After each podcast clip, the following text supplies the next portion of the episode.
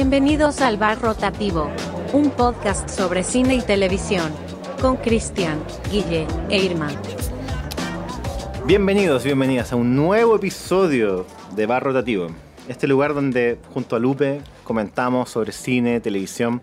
En nuestra actual temporada, donde estamos diseccionando, conversando sobre distintas películas que han estado nominadas a distintos premios, temporada de premios. Se llama La Temporada. ¿Puedo, puedo, puedo, puedo, puedo hablar? Sí, Eh, porque lo que vamos a hablar ahora, a presentar, es la siguiente película. ya. Tiene un preámbulo. Un prolegómeno. Esta película fue estrenada en septiembre de 2022. Dentro de la versión número 79 del Festival de Venecia. Tuvo un estreno limitado en Estados Unidos el 7 de octubre de 2022. Y un estreno amplio en el mismo país el 28 de octubre de 2022. En el Festival de Venecia ganó la Copa Volpi a la mejor actriz. Porque Blanchett, me imagino. Exacto. No quise decirlo, pero te adelantaste. Sí, me encanta. adelantar. Ganó mejor guion en los Gotham Independent Film Awards. Ya. Ganó mejor actriz y mejor película en los New York Film Critics Choice Circle. Mm. Ganó mejor película, mejor director, mejor actriz, mejor guion en Los Angeles Film Critics Association. Mejor director en el Boston Society of Film Critics. De costa a costa.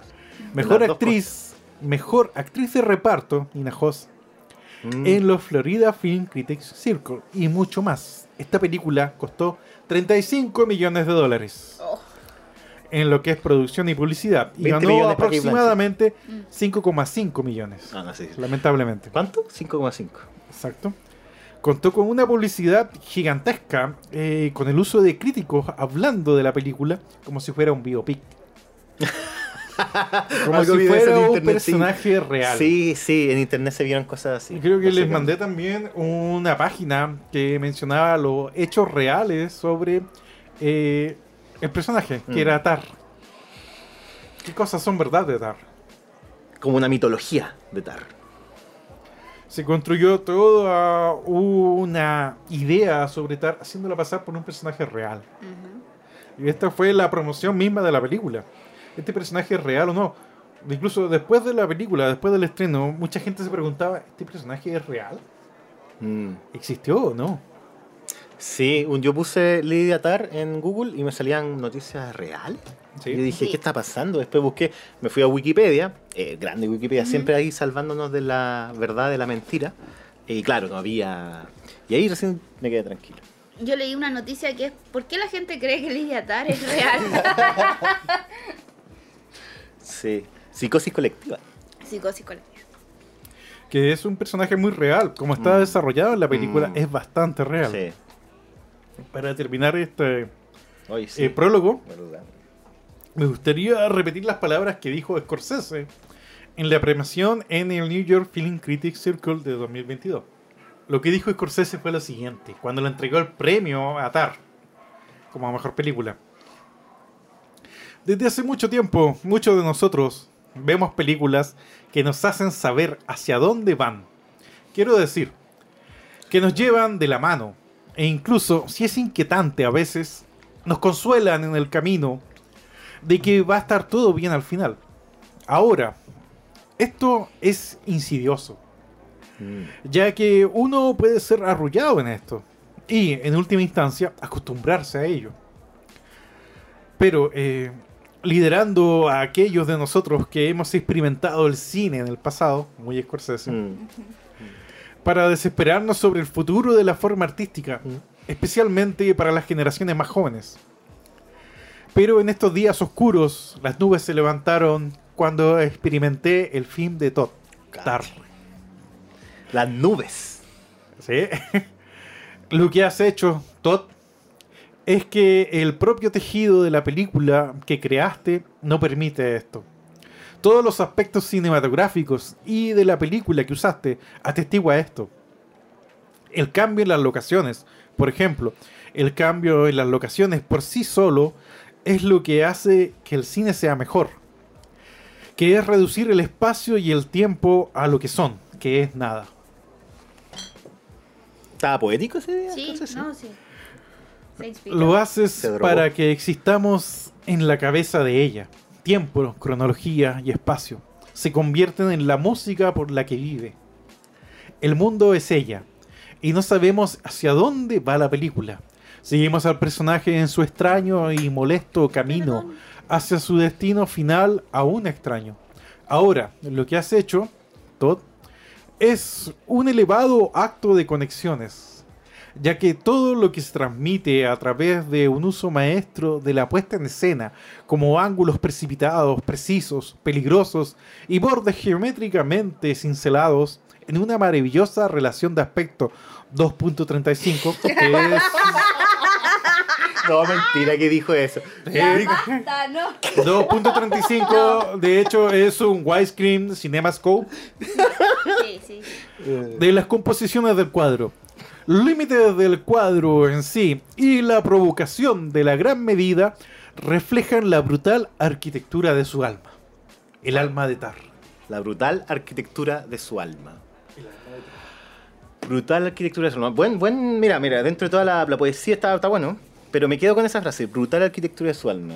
Siento que define bien el personaje de Lydia Tarr, la película que vamos a hablar hoy día de Todd Field, eh, una de las favoritas en varias listas de críticos de las mejores películas del año pasado. Con, claro, con la portentosa Kate Blanchett en el papel protagónico. Eh, eso, eh, no sé, Cristian, cuéntanos la trama de Tar, brevemente, para enmarcar. Trama, narrativa, fácilmente eh, resumida en unas cuantas líneas.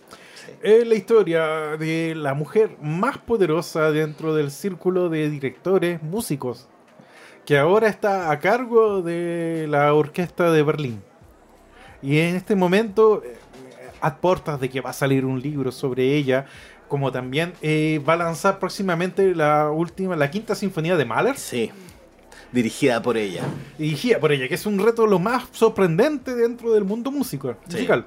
Sea, hay todo un fetiche por Mahler en el mundo. Con... Vamos conociendo todo lo que es su vida, todo su eh, cómo se maneja y junto de este de estas cosas que están pasando empieza a surgir un tema.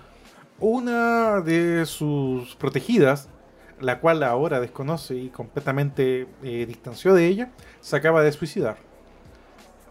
Entonces, mientras vamos descubriendo eso y vamos recapitulando más información sobre el respecto, vamos conociendo todo lo que su relación con esa protegida, como también va siendo mella las actitudes que tuvo con eso que pasó. Mm, Que va haciendo, va construyendo un castillo que está ella en la punta, que se va cayendo poco a poco, hasta Mm. el término del fin. Sí. A mí me. Porque yo lo. Yo lo, es- lo siento así. Tenía un personaje que está en la cúspide de su carrera y a de enfrentar el mayor reto de su vida. Un momento muy importante. Poderoso. Y de repente, a la par que vemos cómo va desenvol- desenvolviéndose en este mundo, como de, de- de la, de tener que prepararse para dirigir esto, los ensayos. Ella está también casada con la primera violín de la orquesta, Sí. creo. Eh, porque, claro, ella eh, viene de otro país, ¿cachai? Llegó a Berlín, ahí conoció gente. Vino también traída por su antiguo mentor, que aparece también en la película, eh, que es un personaje igual importante. Y de repente empiezan a suceder como varias cuestiones. Empezáis como, empieza a acumularse, empieza a haber un cúmulo como de cosas mea, que uno puede decir eh, acusativas. Y empiezan como a entrar en la personalidad del personaje. Y uno va viendo esa curva, cómo el personaje se va transformando, como una persona que está en la cúspide de todo, por sucesos que se van acumulando, su vida cambia completamente en el sentido de que ya tiene que enfrentarse a acusaciones graves de distinto tipo.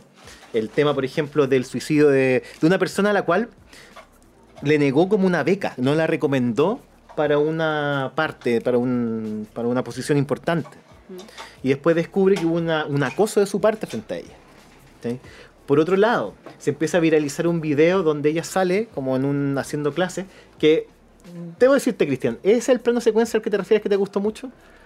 Cuando Sí, está mira, hay dos cosas importantes, que una de las escenas como del comienzo de la película, cuando ella va a hacer una clase a brillar, Mm, Eh, y justamente discute. eh, Es un plano de secuencia del comienzo hasta el fin. Es lo más riguroso en ello. Mm. Y, y el tema que toma es justamente el de la cancelación. Mm.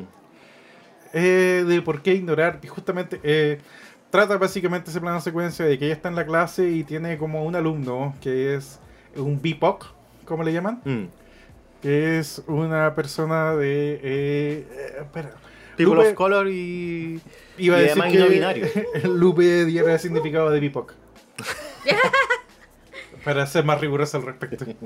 Lupe, por favor, ilumínanos aún más. ¿Qué es un BIPOC? Yo simplemente replico lo que ya está en internet. BIPOC es un acrónimo en inglés que significa negro, indígena y persona de color. Entonces, eh, la discusión es simplemente. eh, justamente la discusión es sobre Bach. Mm. ¿Y por qué no escuchar a Bach? ¿Y por qué cancelar a Bach?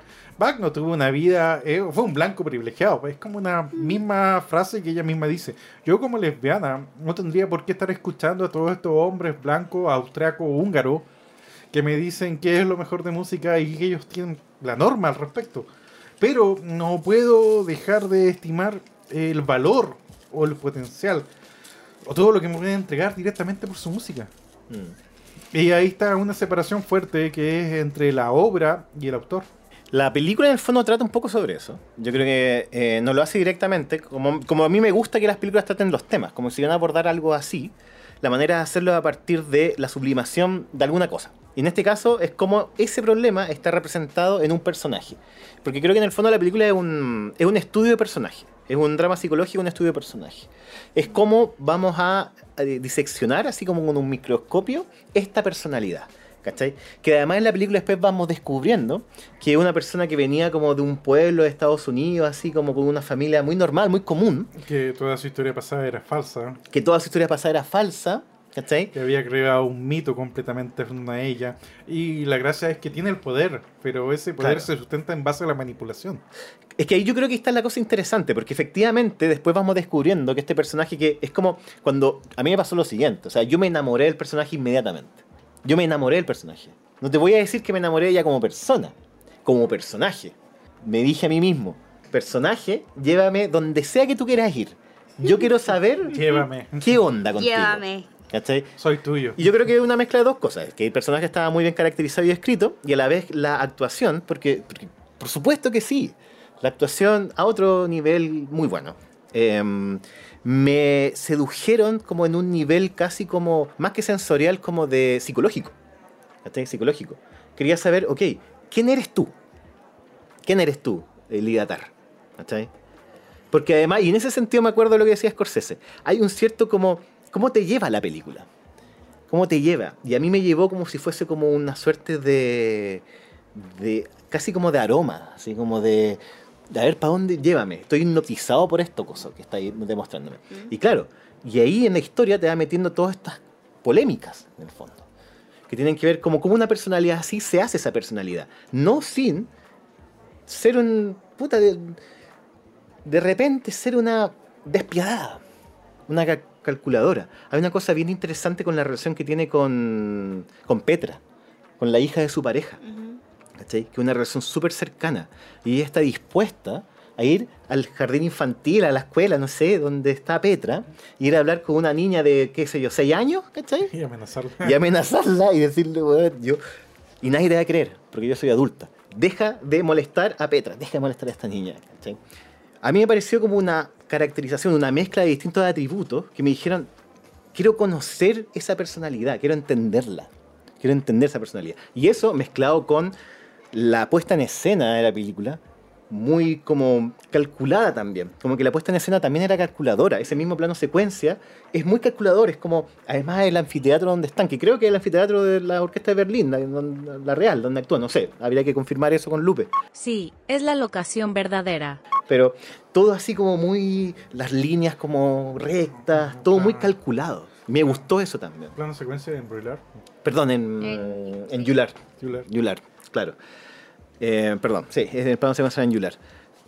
Pero las escenas, por ejemplo, ya en el, en teatro, o la misma de Yular también, la manera en que se mueve la cámara, la manera en que como que retrata a los personajes, hay una cierta como tensión entre cómo la cámara lo muestra Y también, por ejemplo, detalles en esa escena muy interesantes, cómo movía la pierna, el, ¿cachai?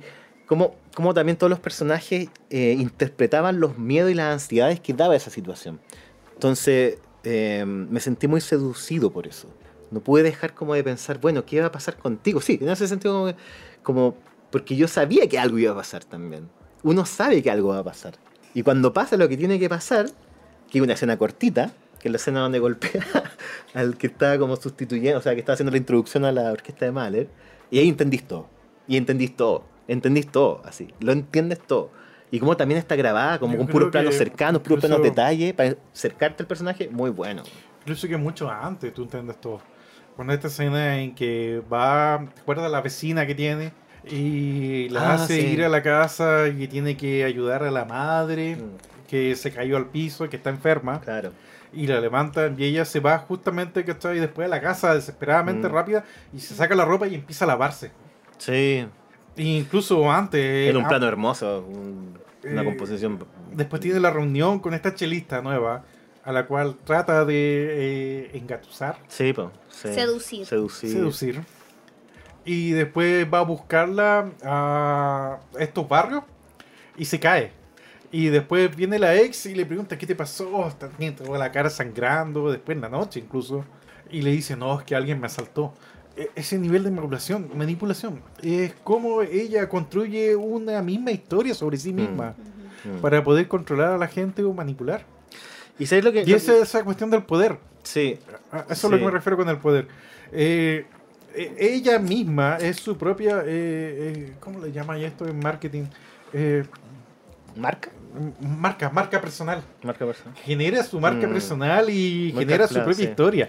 Y la Sí. genera tan bien y sutilmente y la tiene tan maquineada que ella está en control en torno a todo su ambiente. Mm. Y eso se cae como un castillo de naipes justamente cuando pasa esta cuestión que ya no puede controlar, que son las denuncias. Cuando su propio asistente se va en contra. Ese es un error grave. Eso es un error grave. Yo, dentro de este viaje con la personaje, yo decía, ¿por qué hiciste eso? Yo puedo entender las otras decisiones. Tus errores los puedo comprender. No justificar, pero los puedo comprender.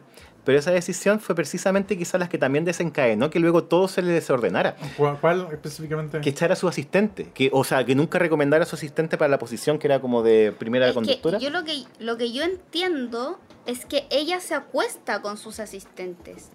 Y ella se acuesta con la chelista o quiere acostarse con la Quiere chelista, ¿cachai? sí. Entonces entra ahí en esta dinámica de tú te acuestas conmigo, pero yo te ayudo a eh, como Mm, a, a, mm. a que tu carrera como salga adelante. Pero la otra asistente se fue, yo no, no sé, no sé si quedé con la sensación de que se la había echado, sino que se fue porque habían tenido un problema.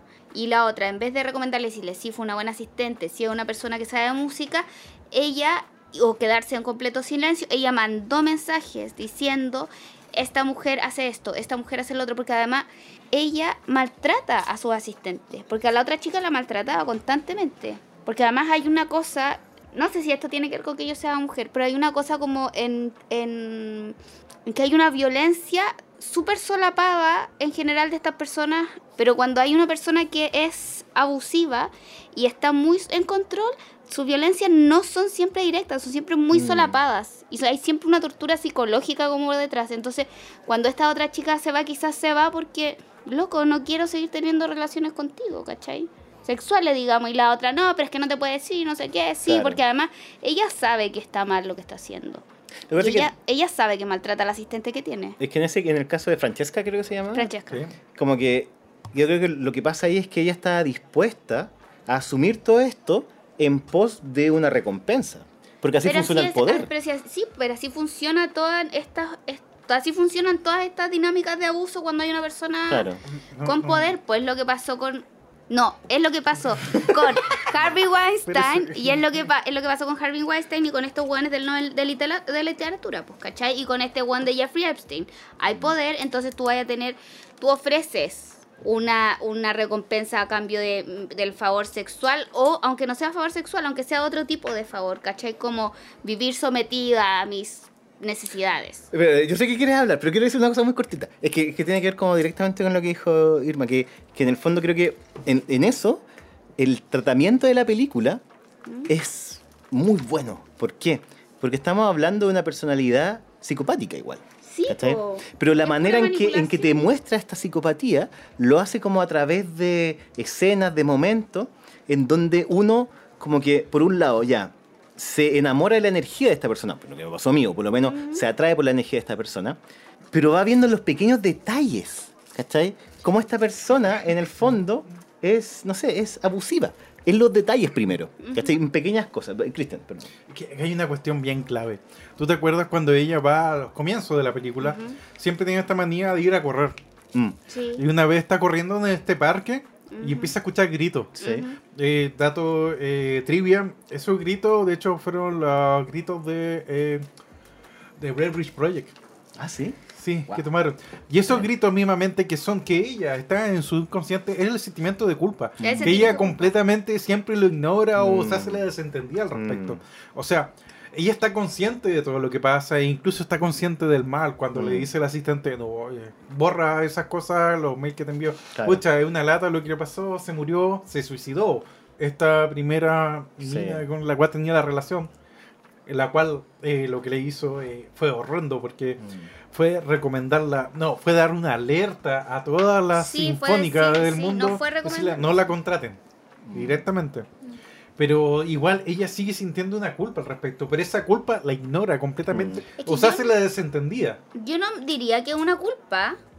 No, sí, yo creo que hay escenas Yo donde, se que- está duchando, hay escenas que revelan cierta forma no diría- como de no, yo no introspección. Eh, Esa intención eso es lo que pasa, yo no diría que- ignorar su culpa. Yo Claro. no creo que es una culpa, es el tema. Yo creo que cuando uno tiene culpa, uno trata de enmendar.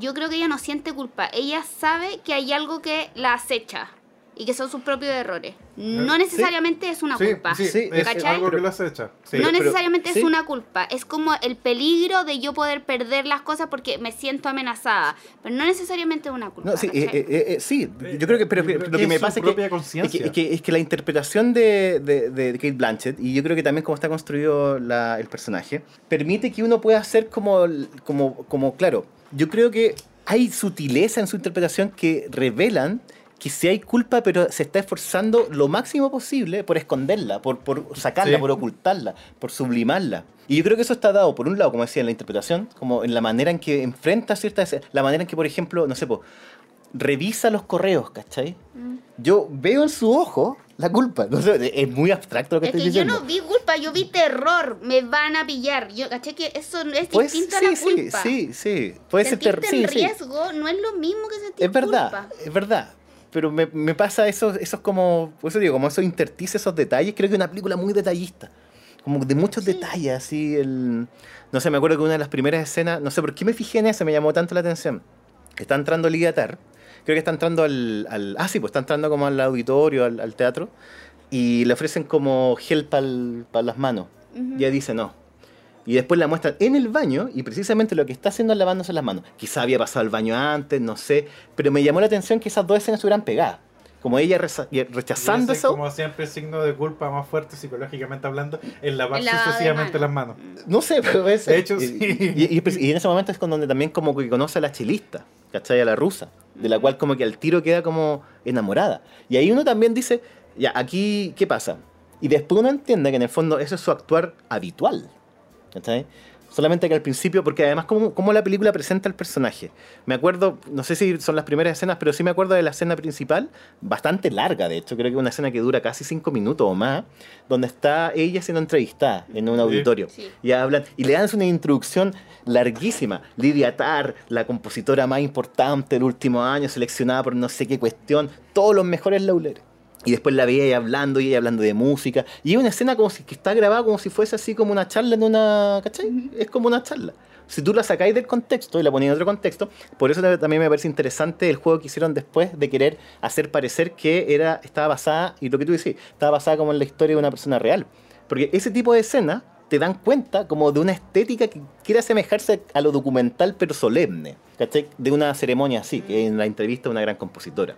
Te la presenta así en la película. Y después, poco a poco, poco a poco, vais viendo capa sobre capa, y eso va complejizando más al personaje hasta el punto donde le empieza a tocar el acordeón y empieza a inventarle una canción a los vecinos de al lado que querían vender departamento, bueno, etc. Cuando uno ya ve como la locura total. Es un viaje hacia la locura, hacia el brote psicótico, está construido de una manera eh, muy bueno, muy bueno. Y yo creo que la interpretación tiene mucho que ver en eso. ¿Qué es Kim Blanchett? Es que Es que Blanchett, es como ya que- Es la nueva? Meryl Streep. Sí, es la nueva Meryl Streep. Sí, eh, podría dedicarse un... No, pero muy buena interpretación. eh, bueno, todo en general, creo que había como una cosa muy muy como alemana, no sé cómo decirlo, pero como que personajes como muy en su puesto, muy enfocados, ¿cachai? Todo eso. En este torbellino igual de emociones, hay muchas escenas de conversación, como de en una mesa, y que son básicamente diálogos. Y con una actuación que tú decís, ok, ya, me- ya me vendieron la verosimilitud de esto, y, y empezáis a ver cómo salen los temas. Como por ejemplo cuando habla con su mentor, cuando ya empiezan a aparecer acusaciones, y habla con Andris Davis, creo que era el nombre, el mentor ahí en personaje de la película. Y le pregunta así como de la nada, oye, ¿tú alguna vez has conocido como o colegas que hayan sido como acusados de algo, que no tenían la intención de hacerlo, una cosa así? Y como que al tiro el loco se pone a la defensiva, no, yo no, yo No, yo nada, escuchaba sí, yo, algo, yo claro. ya estoy fuera del juego, yo ya estoy retirado de la cuestión. Y a partir se empieza a armar como... Y empezáis a ver también las sutilezas de la psicología del personaje. Ahí empezáis como a verle las capas. Son muchas capas, y eso me gustó, como que hay muchas capas psicológicas y, y con una puesta en escena que creo que le hace mérito, como que le hace crédito a eso. Eh, como decía, esta cosa calculada, esta cosa así como eh, también media distanciada, pero cuando tiene que estar cerca, está cerca. Como en la parte donde ella tiene como su brote en su estreno de Mahler, donde ella entra full modo bestia, así locura, total. Ahí todo es cerca. ¿Qué es Kim Blanchett. ¿Qué más decirte? Oye, era que el mismo director había escrito la película y decía, no, este Mm. personaje es Kim Blanchett. Y Mm. tenía esa cuestión meta y la escribió pensando siempre en Kim Blanchett. Y si Kim Blanchett no la aceptaba, no sabía qué iba a hacer. Ya. Y al final la aceptó. Bien, bien por la película que haya aceptado, porque sí, se, se nota ese, eh, eh, eso, eso, como el personaje puesto en el donde tiene que estar, haciendo lo que tiene que hacer y haciéndolo muy bien. Sí, una película para mí que se debe mucho a su actor protagonista. Mm. Y todo el peso recae fuertemente en él.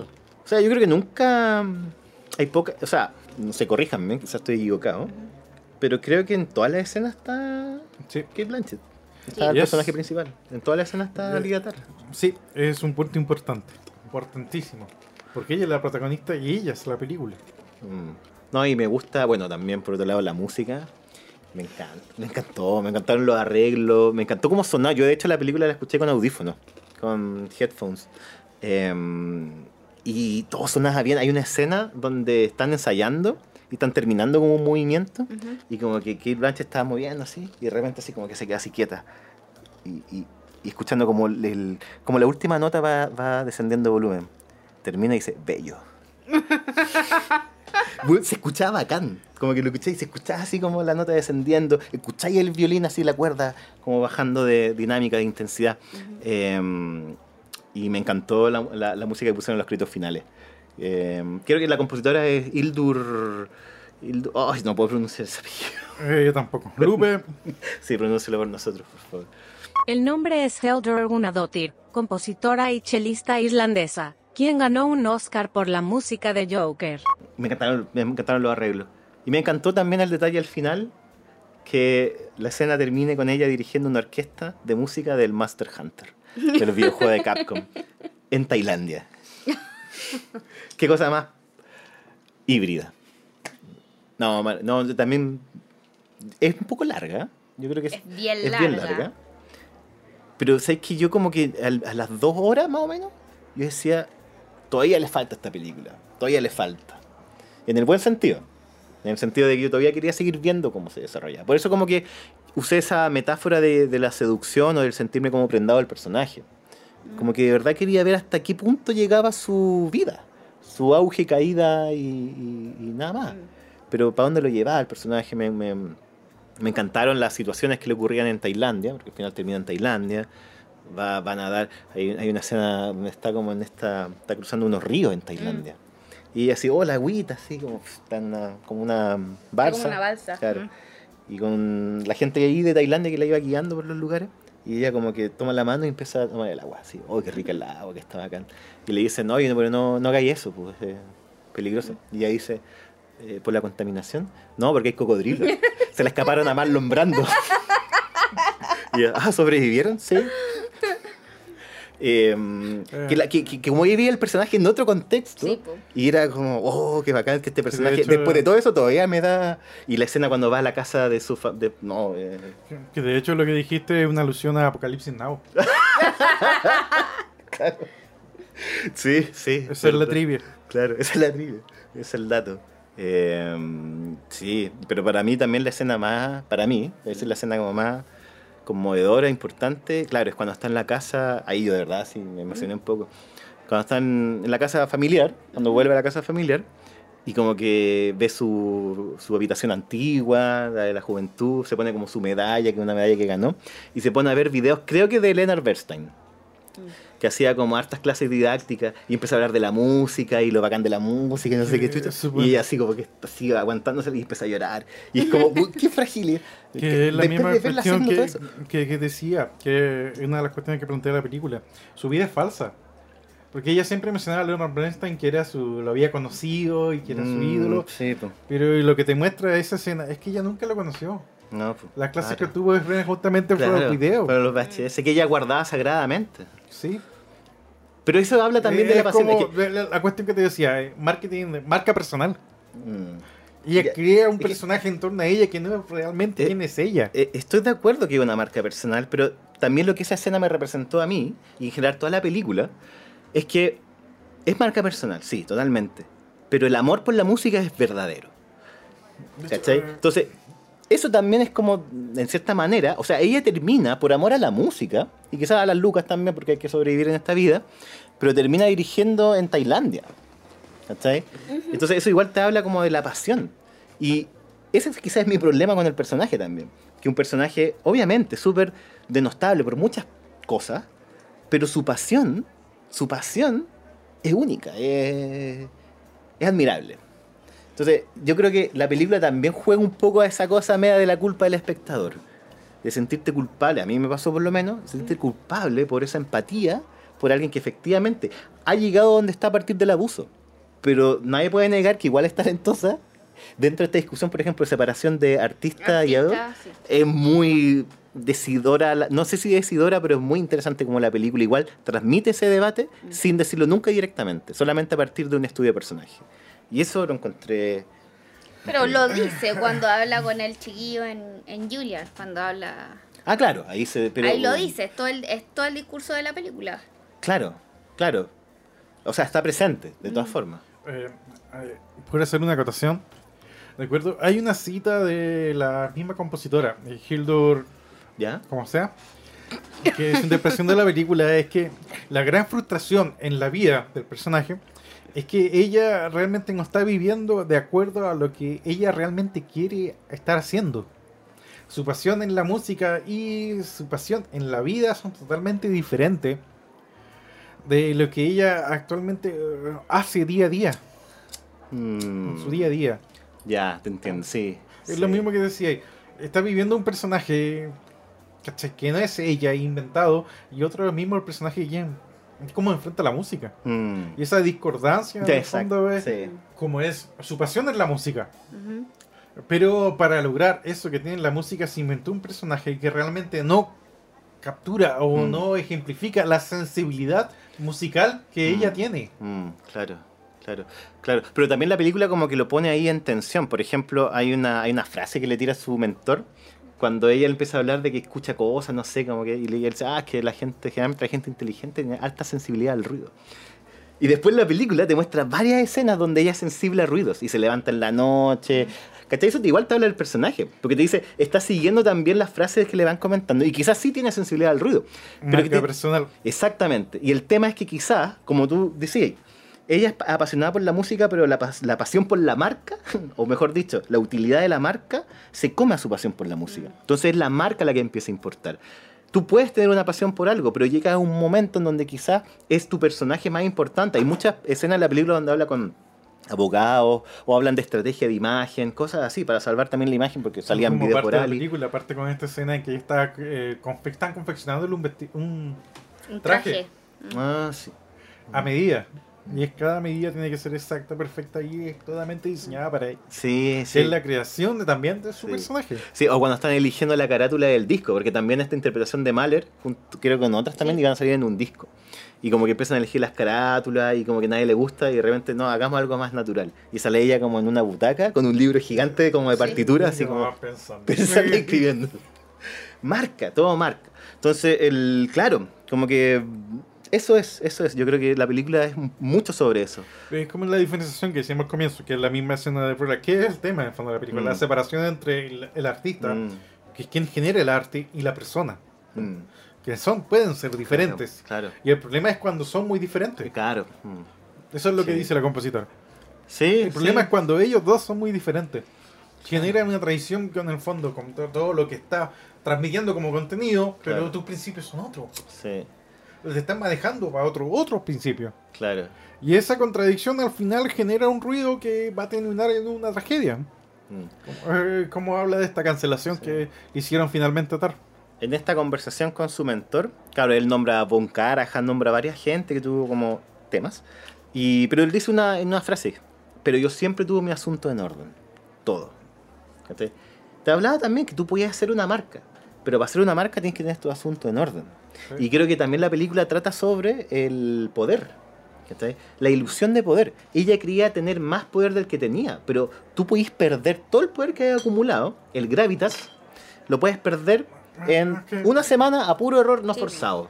Re- repensándolo incluso, más que el poder, es el control. Ella podía mantener el control Mm. en todo alrededor de ella que mantuvieran la ilusión de esta misma identidad que ella se había inventado. Mm. Claro, en el fondo Es el control, y ella está dispuesta a luchar para mantener ese control. Que nadie empiece a dudar. Pero igual tú caché que si ella no abusa, nadie cuestiona el resto. el resto... El, El resto del personaje, ¿cachai? Como que si yo no abuso de. O sea, yo, Tar, no abuso de mi. mis ayudantes, qué sé yo, la la la. Nadie va a reprocharme ese tipo de cosas. ¿Cachai? Como si ya se va el ayudante pero y me piden recomendaciones y yo simplemente, por ejemplo, no contesto. Mm. ¿Quién me va a reprochar en vez de decir, ay, me cagó la vida, no sé qué? Mm. Solo no contesté. ¿Cachai? Hay un tema igual con que ella, además de construir su, su marca, es una abusadora de forma muy solapada, Eh, eh, que tiene que ver con el control y la manipulación. Claro, y te, te la muestran en el momento donde ella está con más poder. Mm. Sí. Es, eh, de hecho, espérate, disculpa. ¿Cu- ¿Cuál, cuál sería lo último? Porque antes de su caída, estamos viendo que el último mes antes de la caída de Lidatar es un mes de historia, quizá. ¿O menos? No, más, más porque tiene tiempos de ensayo, entonces debe ser, ponte dos, Dos meses. dos meses, tres meses. Sellos que fueron reales. Y por eso se escucha tan bien. Fueron con música la misma del lugar. No, eh, la- no está, está- De verdad, la música. eh, si les gusta la música Doctor, no sé, lo que sea, pero. Sí, fíjense en la música, está muy buena. decían eh, que Blanchett reaprendió a tocar el piano, eh, aprendió a dirigir una orquesta y también aprendió alemán. Oh, qué Oh. bueno, qué bueno. Yo de hecho me fijé, yo vi los créditos hasta el final, para fijarme, los, porque salen todos los créditos de, las can- de, la- de los temas, de las piezas musicales que salen en las canciones, y salía quién lo interpreta, Performed by. Y claro, Kate Blanchett sale en todo. Sale como directora, ella tocó el acordeón en la... todo. ¿Cachai? El piano. eh, y, y debo decir que la, la melodía que le estaba dime- componiendo a Petra, que la, creo que la compuso la Hildur, pues la Hildur, la Hildur, que, que no sé cuál es su apellido, la Hildur, la Hildur. Está muy bonita, está bacán. Y de una parte cuando viene la chelista le dice, no, cambia ese la por un la bemol, no, sé, no sé. Mira, Y suena para- mira, ustedes mismos lo han dicho. ¿Creen que ella no se merece el Oscar? Yo creo que sí. Sí, No, se siento, lo merece. Michelle. Me cae súper bien, pero es que... Es que este es un trabajo a un nivel eh, Es, superior. sí, es otra cosa. Y sigue siendo Kate Blanchett, ¿cachai? Mm. Sigue siendo Kate Blanchett. Es que eso es lo que también me gustó mucho. Tú, eh, es Kate Blanchett. Es que- Es Kate Blanchett. Es Kate Blanchett haciendo Kate Blanchett, pero haciendo una gran interpretación de Lidater. Eso es. Pero es Kate Blanchett. Y eso me parece más destacable. No sé si más destacable que hacer un personaje completamente distinto a tu rango. Pero cuando te mueves tan bien en eso que tienes que hacer tú como... Porque el director la pensó así. Mm. Es que yo creo que ya lo hizo. Es, es eso. ¿no? Y, está ahí súper bien. Más que bien. Me hace recordar al Joker. en el sentido de que hay un estudio de personaje, pero esta Sí. es mucho mejor hecha, Eh, sí, pues, eh, sí, guardando las proporciones. claro. Claro, claro, claro. Sí, pero igual es un, es un, es un vaciado hacia la locura, igual. Porque en el fondo, igual, lo que yo creo que en el fondo lo que uno interpreta es que es un brote psicótico, ¿sí? En el momento donde se disocia.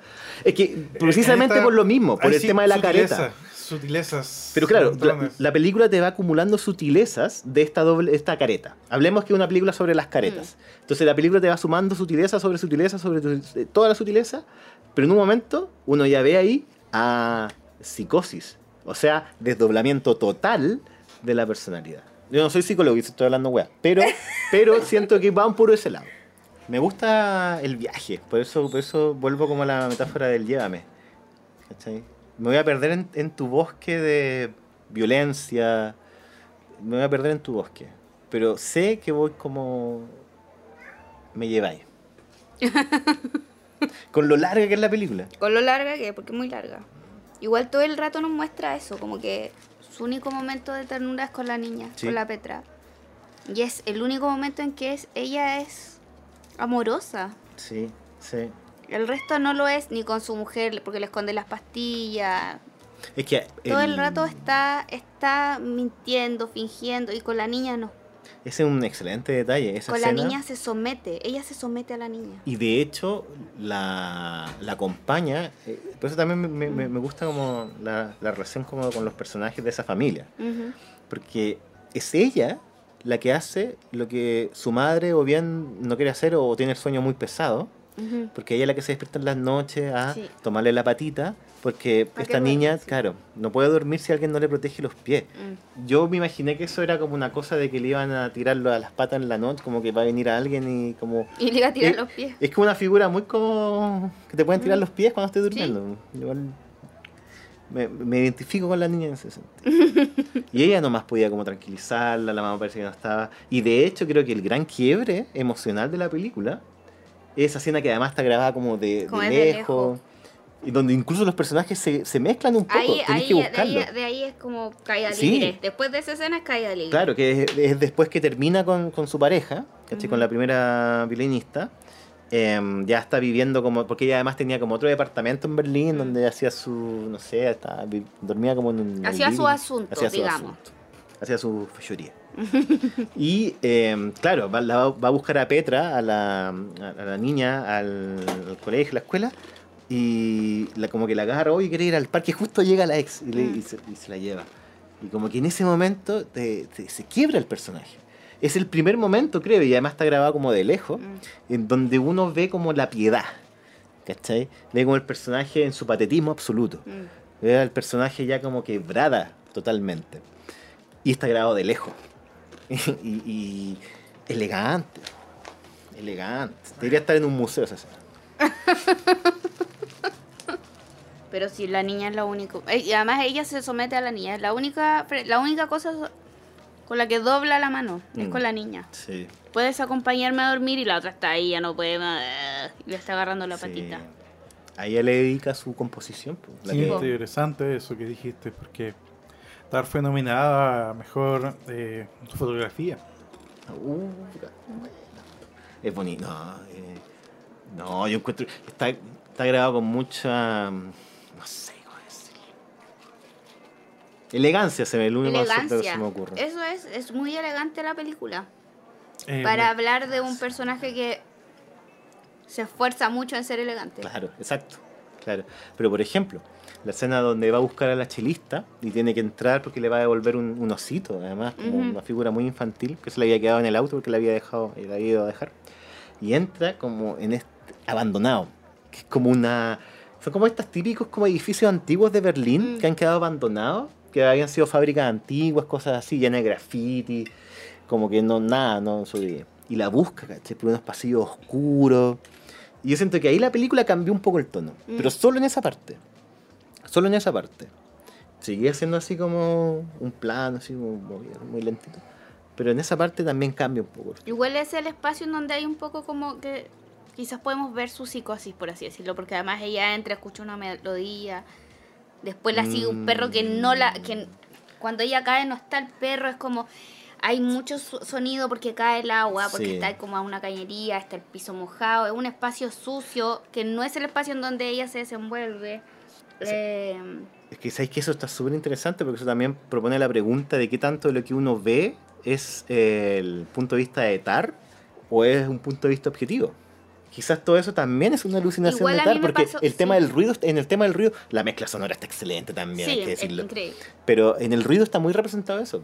Igual también tiene que que- ver un poco con el delirio de poder, como yo soy Mm. el objeto de deseo del resto. Yo siento que Mm. ella quizás con la chelista le pasaba eso. Y Mm. quizás la chelista no estaba, Claro. no estaba en ese espacio de deseo sexual con ella que en el que ella quería entrar, pues, sino Claro. que era una persona a la que admiras, pues, weón. Sí, nada más. Y un eso. mentor, y es Eh. eso, y buena onda, ¿cachai? Pero quizás la chelista no quería más.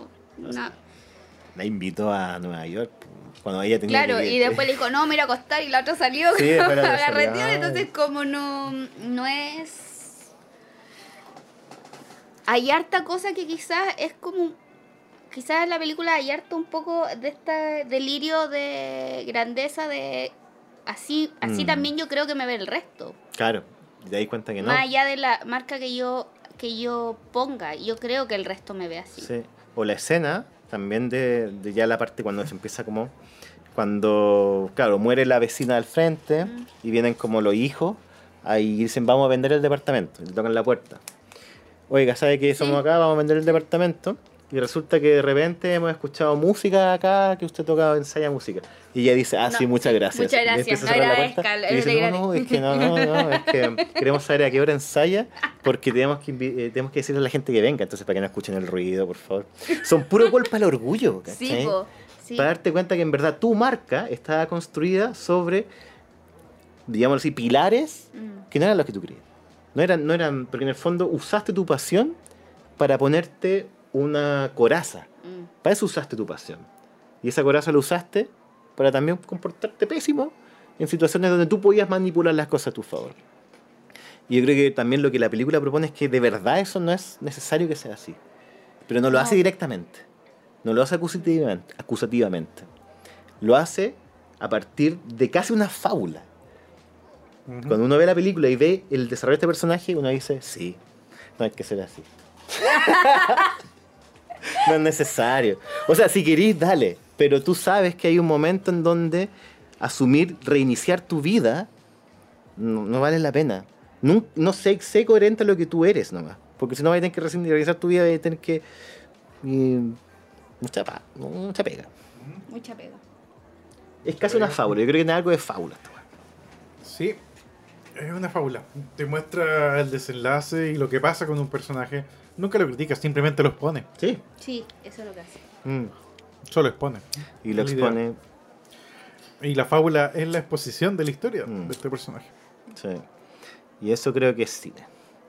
Eso sí. Eso creo que sí. ¿Y qué pasa con, y qué pasa con el personaje este del... Entonces, estamos de acuerdo con Seba- los críticos. Sebs, Sebs, ¿Cuál es Sebs? Sebs se llama? Sebs, Seba, Ah, Sebastián. Sebastián. Ah, ¿verdad? Pues que le iba a Porque echar. ese, ella lo conserva ahí porque lo dejó su maestro Sí, pues, nomás. claro, lo Y lleva cuatro años, ¿cuánto de ocho años?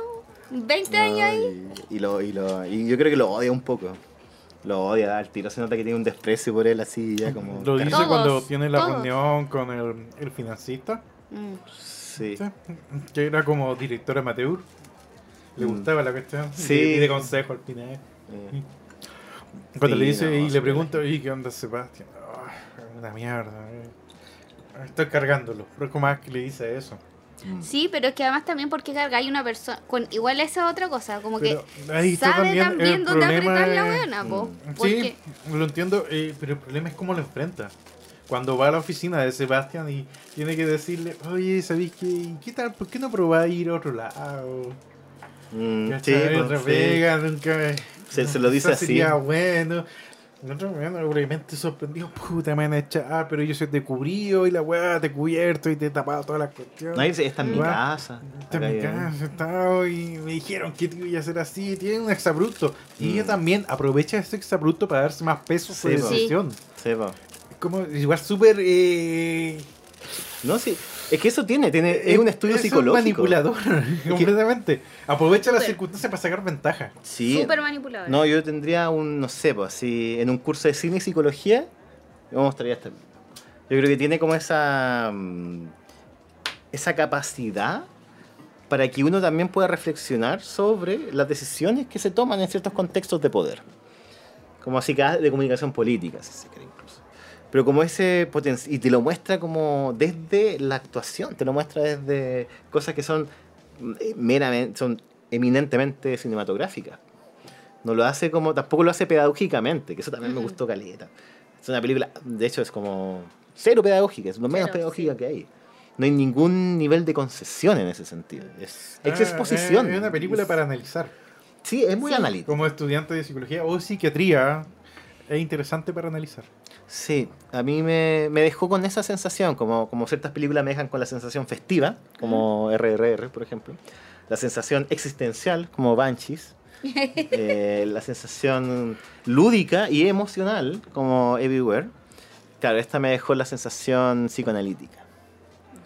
Que también es una dimensión muy importante del cine, como lenguaje. Como mm, todas estas cosas, como espejo de la cosa, no sé, lo que sea. Eh, los psicoanalistas rayan con el cine. Sí, pues. Porque, no sé, pues porque quizá el tema del personaje, no sé, hay algo ahí Si te escuchara Lacan. que, Lacan debería ver esta película. Yo invitaría a Lacan a ver esta película. Podríamos revivirlo. Pero eso, yo creo que está como muy bien dimensionado. No sé. Es un cine psicológico. No sé cómo, cómo, cómo, cómo, cómo explicar mi la construcción, construcción. excelente del personaje. Mm. Y el personaje es un personaje ya eh, el extremo de lo tridimensional, es Sí. tetradimensional ya. Sí. Está bien diseñado, está bien escrito, está bien pensado Está excelentemente actuado. también. Mm. Y ese es el punto, la guinda de la torta. Es la guinda de la torta. Y una cosa que me llamó mucho la atención, yo no investigué más allá de la cuenta, quizás debería haberlo hecho, pero yo veía la interpretación de la chelista, ¿cachai? Grabada así, y, y, y está súper buena. O sea, yo no yo, yo sé que el chelo tiene como una. es parecido al bajo, tiene las mismas cuerdas. Y yo veía la interpretación de ella y trataba como de hacer como el. y todo calzaba, todo calzaba. Lo que yo Sí. escuchaba y lo que ella tocaba calzaba. Yo no sé si está grabado en vivo, yo no sé si está grabado en, en esa misma casa, no sé dónde está grabado. Pero que calzaba y sonaba increíble. Y calzaba y calzaba. Eh, de hecho, la chelista era una chelista profesional Buena. Ah, que no tenía experiencia en actuación. Es su primera película. Bien, estaba, estaba bien. Sí, qué bueno, qué bueno. Pero su actuación me parece que también estaba en personaje. Hay una muy buena dirección de actores también, en general. Yo creo que hay... Todd Field... ¿Han, han visto otras cosas de Todd Field? Eh, ¿Tú viste Little ahí? Children es la otra Ah, película que tiene ahí. Ya, Little Children, sí. Claro, Children. Y desde esa no ha hecho ninguna otra cosa más hasta esta. Esta es su segunda película. No sé si es segunda o tercera. Deja verificar de inmediato. Sí, es la tercera. Eh, cuarta. No, Cuarta. Espera. Sí, no sé si este es cuarto, pero parece que sí. Pero la anterior a esa, la que tiene In the Bedroom. Ah, bueno, no la vi tampoco, Y pero me acuerdo. Children desde 2006. Del 2006 Ya. viene tarde. Wow, 16 años. Oye, que no, no, ya, yo sabía que había hecho pocas películas, pero claro, no, sabía que la última había sido tan antigua. Mira, no, qué bueno, o sea, qué bueno que sacó películas. Lo hizo súper bien. Quiero Sí. que repita. Sí, Por pues, favor, no. repite. Vamos a que esperar 16 años más esto. No, chao. No, yo- Diez años. puede tener 52. No, esto no nada, nada. No, esto no no, va a es estar vivo el podcast para Sí, pues Todd Field, déjanos. Que favor. podamos hablar de otra película tuya en este Sí. ciclo de la vida que nos tocó. No sea así de mezquino. Si con esto vaya a tener harta plata. Con esto todos van a querer trabajar con esto. Sí, sí. La actriz que queráis. El actor que queráis. ¿para qué Servimos de ventana. Sí, catapulta al éxito. Catapulta. Catapulta el éxito, sí. Pero no, yo creo que quizás va a ser porque le, le va, va a Tenemos que decirle que venga antes de los Oscars o después. Mira. Yo creo que antes es buena campaña. Sí, antes siempre es buena, mejor campaña. Todd Field no va a ganar ningún Oscar. Pero con esta película le va, le va a dar la sed del Oscar. Sí. Y va a querer sacar otra, y otra, y otra, va a ganar el Oscar, y va a ganar el Oscar. Así que se viene más Todd Field. Esa es mi hipótesis. Ese es mi análisis de Tar. Y, y, y por último, que, que, que, que- que bacán que termina dirigiendo Monster Hunter. Y para ver, Tar tiene, me parece que seis nominaciones al Oscar, las cuales son eh, mejor Oscar en edición, Oscar a mejor edición, perdón, Mm. eh, Oscar a mejor foto, Oscar a mejor guion original, Mm, Oscar a mejor dirección, eh, actriz y película. ya. ¿Cuál tú crees que puede ganar? Puede que esté la pelea con guion original con Martin McDonagh por Banshees of Inisherin. Ojo, porque ahí también está Everything, Everywhere, All at Once. No va a ganar mejor guion. Es mejor guion original. No, pero a menos, a menos es que ¿Por qué no va a ganar mejor yo creo que puede ganarlo, puede ganarlo, pero yo no se lo daría. Yo como miembro de la academia. Pero eh, ya ganó los Globos de Oro y Nichirin, mejor guion. Porque yo creo que los otros tienen mejor guion. Banshees, pero es que tú a todo lo contrae mejor los Banshees. Y sí, eh, tú estás obsesionado en que Banshee va a romperla y va a No. ganar los Oscar a los dijo, actores. no, Denastes dijo que los Banshees iban a ser la gran decepción de los Oscars. Sí. Sí. O sea, me gustaría que ganara todos los premios. Va, obvio, va- va pero no va a depender hacer. de quién va a ganar el, el premio del Ojalá gremio de guionista. Yo creo que eso va a ser lo determinante. Todos estos premios se van a resolver en febrero. ¿Hay una posibilidad que Tar dé como la sorpresa con mejor película No. y mejor dirección? No. Mi mejor dirección, ¿quién creéis que tú la a ganar? ¿Spielberg? Daniels. Daniels. Sí, empezó la Everything Manía. El, año pasado, ¿quién ganó? Hay un hype gigantesco por Everything. Los Daniels ya superaron a Spielberg. Spielberg ha bajado en la apuesta. Día a día, Spielberg bajó. Sí, Los. Daniels subieron. ¿Y el año pasado, recuerdas quién ganó? Eh, Coda. Y Coda, de hecho, un día antes, las apuestas ¿Mm? estaban tildando a Coda como ganadora. Espérate, Un día antes cambió la apuesta. Everything- Y fue una eso- campaña de Apple fuerte para Va- promocionar Coda. Lo Queda Lo un, mes, lograron. queda un mes para que cambie todo. Exacto. Es que es difícil, ¿por qué? Porque Tar igual es una película más compleja para los Oscars. Mm. Los Oscars, si se dan vuelta, es siempre por una película eh, más políticamente correcta, más Eso sana, más limpia. Mm, mm. Tú Sí, puedes hacer una campaña la que cambie todo en torno a una película así. Pero, por ejemplo, mejor dirección, yo creo Eso que ha lo- pasado. mejor dirección quizás lo puede ganar. Se lo va a tener que disputar a Spielberg. Yo no, no sé. Los lo- Daniels están Pero- muy fuertes. Subieron, pero fuertemente en la competencia. Mm. Superaron a Spielberg. Y Spielberg ha ido a la baja en las apuestas desde hace creo que semanas. Podría ganar el hype- mejor película. El hype que tuvo de Fabelmans bajó. Y el hype que está teniendo ahora, Everything, está subiendo, pero Podría ganar. Yo ya no le creo tanto a los Oscars. Va a depender de la Es campaña. lo Tienes que todo pa- un mes. sí, sí, no, sí sé, pero es que lo que pasa es que otros años estaba súper segura. Esta es la me- mejor película porque Mira, eh, habían eh, unas que sobresalían en Mm. exceso sobre el resto, pero este año ya está película buena. Pero es que Coda hubo la campaña y se supo. Sí, pero Coda, eh, además es una película políticamente correcta. Y de esta ninguna me suena así como tan... Es que la más políticamente, entre comillas, correcta es de Fabelmans. O incluso Everything creo que es la película Sí. más ¿Más correcta correcta? políticamente. Porque no toma es que temas podría- controversiales. No. Te habla de Y- filosofía y- mucho, Sí, de pero socialismo, tal- pero no habla de política, Sí, no pero- habla de la guerra, no habla de pero tal igual varios temas que te están siendo habla fuertes, de- no habla de discriminación. Pero igual, Tar igual te habla de la caída de un abusador. pues. Sí, por Eh, ese lado yo también pensaba que quizás podría pasar. Tar. Eh, por algo no aprendió Chisette, si hubiese sido el caso. No, pero, pero, pero. No, yo no he visto incluso- Gisette, pero no quiero menospreciarla, pero Tar es Tar. Pero estar. El tema está del abuso está mucho ¿Qué más más? planteado eh, por Woman Talking. Pero, pero, pero insisto, al pero- final. Y por eso Woman Talking va a ser la película que va a ganar el Oscar a la mejor guion adaptado, que es lo más probable. No, sí, de más. Entonces, el tema del abuso está manejado a través de otras películas, como tema fuerte. Ahora, eh, lo que tiene TAR es un logro cinematográfico. En sí, la película es cinematografía pura. En 50 años. Creo que va a pasar lo Ya. mismo con TAR con las películas de Paul. Thomas Anderson. En 50 años. ¿Alguien va a ver Tar? Yo creo que sí. ¿Y sabes por qué? Por lo mismo que tú decías, porque igual es una radiografía de algo muy contemporáneo. Y generalmente eso, cuando está combinado con buena cinematografía, con una película que igual un profesor en 50 años la podría mostrar para decir, bueno, este es el cine que había. Y mira, mira los temas que se trataban y mira cómo está este, e- este equipo, este cineasta lo trató. Y yo creo que va a ser un ejemplo. Eh, Porque en Everything 50, quizás- años, en 50 años van a ver Everything. No van a decir hoy no sé qué, es super hiper, no sé, va- van a ver otras películas que van a ser más llamativas, no sé, pero esta van a decir, este en su momento hizo un... Mira, Y de tal quizá, ¿cachai? Esta marcó un, un cambio, algo, ¿cachai? Quizás no son cosas como muy significativamente grandes, pero hay un tema como en los tonos, quizás, en Everything. Mm. Que lo hace más entretenido también. Eh, me voy a tirar las partes con esto, pero creo que en el punto de Guille, esta película, mis 50 años, puede ser estudiada como hoy estudiamos eh, La Pasión de Juana de Arco de Dreyer. A ese nivel, a esa onda. Igual es fuerte lo que digo, Eh, Sí, es bien fuerte. Es pero bien 50 fuerte. años puede pasar. No, Ya, está igual- bien. Sí. Hay una película que no tuvo el reconocimiento en su época.